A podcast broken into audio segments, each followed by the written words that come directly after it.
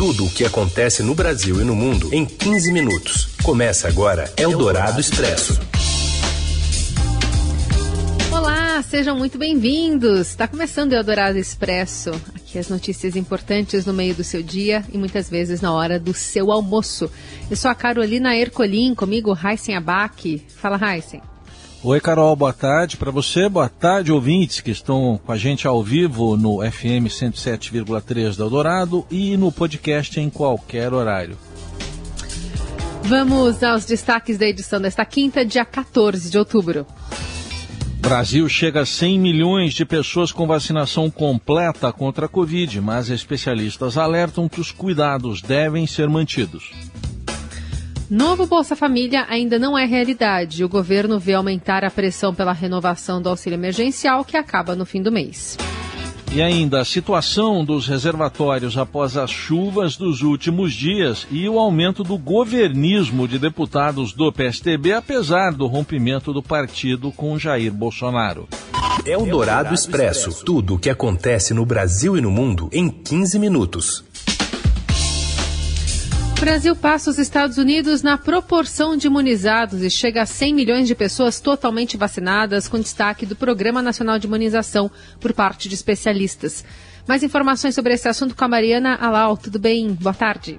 Boa tarde, Carol. Boa tarde, Heisen. O Brasil atingiu ontem a marca de 100 milhões de pessoas totalmente vacinadas contra a Covid-19, o que representa 47,11% da população. O país também está próximo de bater a marca de 150 milhões de pessoas vacinadas com ao menos uma dose. O início da vacinação foi lento no país, com cerca de 300 mil vacinas aplicadas por dia nos primeiros dois meses. A campanha ganhou força em junho e desde então são vacinados entre 1 milhão e meio e 2 milhões de brasileiros diariamente. Em setembro, o Brasil entrou numa fase diferente da campanha de vacinação e passou a aplicar majoritariamente a segunda dose. Hoje, o Brasil já supera a Alemanha e os Estados Unidos no número de pessoas vacinadas com ao menos uma dose. Esses países têm uma disponibilidade muito maior de vacinas e iniciaram a campanha primeiro, em dezembro do ano passado. Alguns dos especialistas que mais se destacaram nas pesquisas e na conscientização do público durante a pandemia afirmam que a confiança da população brasileira nas vacinas e a corrida aos postos para receber as doses assim que elas se tornaram disponíveis são os únicos fatores a comemorar neste momento. Eldorado Expresso. A volta às aulas presenciais é considerada adequada por especialistas em educação e saúde, mas eles reforçam que os protocolos sanitários devem ser seguidos à risca. Os detalhes vêm com o repórter do Estadão, Fábio Grelê. Boa tarde. Boa tarde, Carol, Heisen e ouvintes. Ontem, o governo de São Paulo anunciou o retorno das aulas presenciais obrigatórias na rede de ensino. Elas estavam suspensas desde o início da pandemia. E eu conversei com dois especialistas em educação e duas especialistas em saúde e em Covid-19 para saber se consideram que a medida foi acertada. Cristina Barros, integrante do grupo de enfrentamento à Covid-19 da Universidade Federal do Rio de Janeiro, diz que o momento é adequado, porque boa parte da população já está vacinada e os índices de contaminação e mortes por Covid estão em queda mas ela alerta sobre a necessidade de manter o uso de máscaras, de lavar as mãos com frequência e respeitar algum distanciamento mesmo dentro da escola. A educadora Cláudia Costin da Fundação Getúlio Vargas, no Rio de Janeiro, tem a mesma opinião e destaca que o retorno à escola é fundamental não só para o aprendizado, mas também para que os alunos retomem o convívio social. Gilberto Barroso, presidente da startup De Criança para Criança, também afirma que o retorno às aulas presenciais é adequado nesse momento. Já a epidemiologista Ethel Maciel professora da Universidade Federal do Espírito Santo, considera a medida precipitada. Para ela, o risco de contaminação ainda é muito grande, já que menores de 12 anos não estão vacinados. Eldorado Expresso.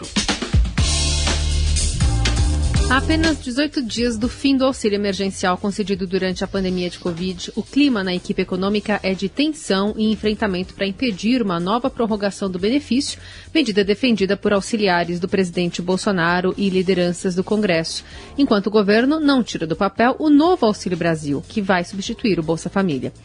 Os principais auxiliares do ministro da Economia Paulo Guedes já avisaram em reuniões internas e com representantes do mercado financeiro que não assinam a prorrogação do auxílio por meio do novo crédito extraordinário, o que possibilitaria que as despesas ficassem fora do teto de gastos, a regra prevista né, na Constituição que fixa um limite anual de despesas com base na variação da inflação. Com o auxílio ficaria fora desse teto, a prorrogação do benefício, na prática, liberaria mais espaço no orçamento para recursos destinados a emendas parlamentares. Nesse contexto, técnicos da área fiscal do Ministério da Economia, ouvidos pelo Estadão, afirmam que a prorrogação do auxílio seria o cenário das trevas, que acabaria se voltando contra o próprio presidente, com uma guinada definitiva na direção do populismo fiscal e, com efeito, com um horizonte de mais inflação, dólar em alta e perda de credibilidade. Eldorado Expresso. As chuvas registradas nos últimos dias, combinadas com as medidas de redução de demanda, deram um alívio aos reservatórios do sul e do sudeste e do centro-oeste e diminuíram o risco de um novo racionamento nos moldes do que ocorreu em 2001. Especialistas dizem que o cenário, no entanto, ainda é preocupante, uma vez que o período úmido só está no início e ainda não se sabe ao certo qual a intensidade da hidrologia nos próximos meses. De 1 de outubro até agora, os reservatórios do Sul, que representam 7% do armazenamento do país, tiveram um ganho de 5,78 pontos percentuais no volume de água de 28,35% para 34,13%. No Sudeste e Centro-Oeste, responsável por 70% da capacidade, a recuperação foi menor, mas pelo menos parou de cair. Em 6 de outubro, as usinas da região registraram o menor patamar de água em seus lagos, até eh, de 16,49%. No dia 12 estava em 16,82%, melhorou um pouquinho. Dados do Operador Nacional do Sistema Elétrico mostram que o programa de redução voluntária de energia elétrica somou 442 megawatts em setembro e 600 neste mês. Junta-se a isso a antecipação do funcionamento de usinas térmicas e eólicas autorizadas pela Agência Nacional de Energia Elétrica. Eldorado Expresso. O Brasil está longe do caminho para colaborar com a manutenção de um mundo até 1,5 graus acima dos níveis pré-industriais até 2030. Na verdade, se totalmente implementadas, as políticas ambientais atuais do país estarão alinhadas com um aquecimento de 3 graus, o dobro do limite previsto pelo Acordo de Paris, aquele pacto assinado em 2015 por 195 países. O alerta será feito nesta quinta-feira pelo relatório da Organização Global Transparência Climática, que reúne think tanks e ONGs de 16 países. O estudo, que está em sua sétima edição, analisa todas as economias do G20 para verificar como elas estão se saindo com a mudança climática. No Brasil, a meta climática do governo federal de reduzir as emissões em 43% abaixo dos níveis de 2005 até 2030 e de atingir a neutralidade climática não está em linha com um caminho de 1,5 graus. Eldorado Expresso. A bancada do PSTB amplia o governismo após a sigla romper com Jair Bolsonaro. E os deputados vêm votando mais alinhados ao Palácio do Planalto já no mês seguinte à decisão da executiva do partido. E quem conta mais pra gente é o André Chaldes. Boa tarde, André. Boa tarde, Carol. Boa tarde, Heisen. Boa tarde, ouvinte. Pois é, o que essa reportagem mostra é que a ida do PSDB para a oposição não foi muito bem aceita pela bancada do partido na Câmara, né?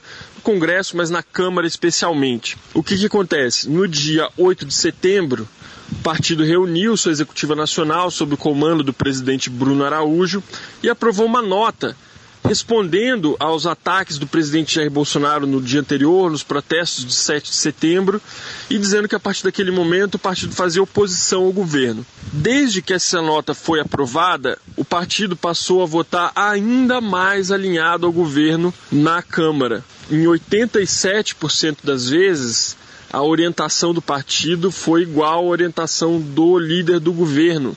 Ou seja, os deputados foram instados ali pelo líder Rodrigo de Castro a votar conforme a orientação governista. Muitos deputados reclamam que o partido tomou essa decisão sem consultar a bancada no Congresso.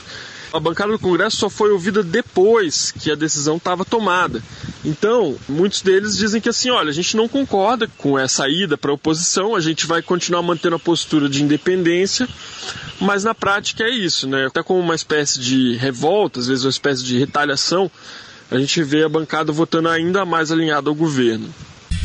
Você ouve Eldorado Expresso. Dois anos e meio depois, a Justiça Militar condenou oito militares pelos homicídios do músico Evaldo Rosa dos Santos e do catador Luciano Macedo, fuzilados em uma ação do Exército em 7 de abril de 2019, em Guadalupe, na zona oeste do Rio. Por três votos contra dois, o conselho que julgou o caso, formado por uma juíza federal e quatro juízes militares sorteados, determinou 28 anos de prisão para sete acusados pelos dois homicídios qualificados e pela tentativa de homicídio do sogro do músico, Sérgio de Araújo, que ficou ferido na ocasião. O julgamento já havia sido adiado quatro vezes. A viúva de Evaldo, Luciana Nogueira, chegou a passar mal quando os militares entraram na sessão. Eldorado Expresso. E tem re reestreia no São Paulo hoje, hoje à noite, com o retorno do Rogério Ceni, não é para o gol, não é para cobrar falta, mas é para uma nova temporada como técnico do time, para alegria do nosso operador, o Carlos Amaral, que vai soltar agora o boletim depois que eu disser Fala, Robson Morelli. Olá, amigos! Hoje eu quero falar da estreia de Rogério Ceni no São Paulo. Isso mesmo. Tudo aconteceu muito rapidamente pelos lados do Morumbi. Crespo foi demitido, Rogério Ceni foi contratado, já deu o primeiro treino, já falou com os, os novos comandados e vai para o jogo hoje contra o Ceará. São Paulo precisa vencer para se afastar de vez da zona de rebaixamento. São Paulo precisa vencer para acabar com a sequência ruim de empates, de resultados que não estão de acordo com o elenco que tem nessa temporada. Lembrando que o São Paulo foi campeão paulista no meio do ano e depois disso o time não conseguiu mais se acertar. Foi tudo muito rápido, Crespo não ficou, Murici tentou segurar o treinador treinador argentino que, no meu modo de ver, dava um ar de modernidade para esse São Paulo. Não deu certo. São Paulo foi atrás de um ídolo para comandar essa equipe. O Rogério Ceni já teve a sua chance lá no começo da carreira no São Paulo, teve ali média de 50% de aproveitamento dos seus jogos e agora encara um novo desafio, uma nova etapa também da sua vida. Rogério muito mais amadurecido, passou pelo Fortaleza, foi bem, passou pelo Cruzeiro, foi mais ou menos e passou pelo Flamengo e também não fez uma boa campanha. Embora no Flamengo, no time do Rio de Janeiro, muita gente não queria que ele ficasse. Então, na primeira oportunidade, colocaram o Rogério Ceni para fora. São Paulo, Rogério Ceni combinam muito bem. Murici na retaguarda também combina muito bem, mas o São Paulo precisa mostrar isso em campo, vencendo o Ceará e subindo na tabela. O jogo 19 horas desta quinta-feira. É isso, gente. Falei, um abraço a todos, valeu. Eldorado Expresso.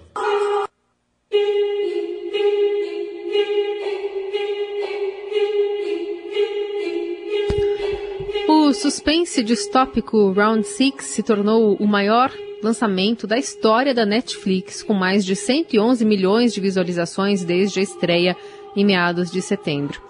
Apesar da violência, a série asiática não para de ganhar fãs ao redor do planeta e até uma guloseima sul-coreana virou febre internacional, como conta o Estadão de hoje. Para os críticos, além da origem da produção, a explicação para o seu sucesso está nos temas abordados e em sua crítica aos males do capitalismo, universais, especialmente com uma pandemia que aumentou a desigualdade.